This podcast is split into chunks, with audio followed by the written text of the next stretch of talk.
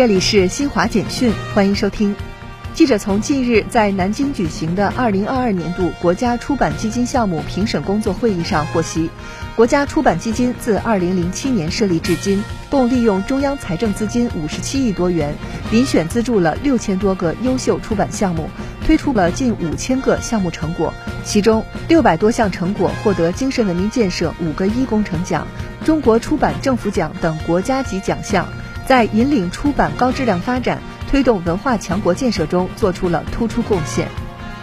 近期，美国疫情严重反弹，儿童新冠确诊病例、住院病例持续激增。美国儿科学会和儿童医院协会二十七号发布的新报告显示，自疫情爆发以来，美国已有超过七百五十万名儿童确诊感染新冠病毒，平均每十名儿童中有一人感染新冠。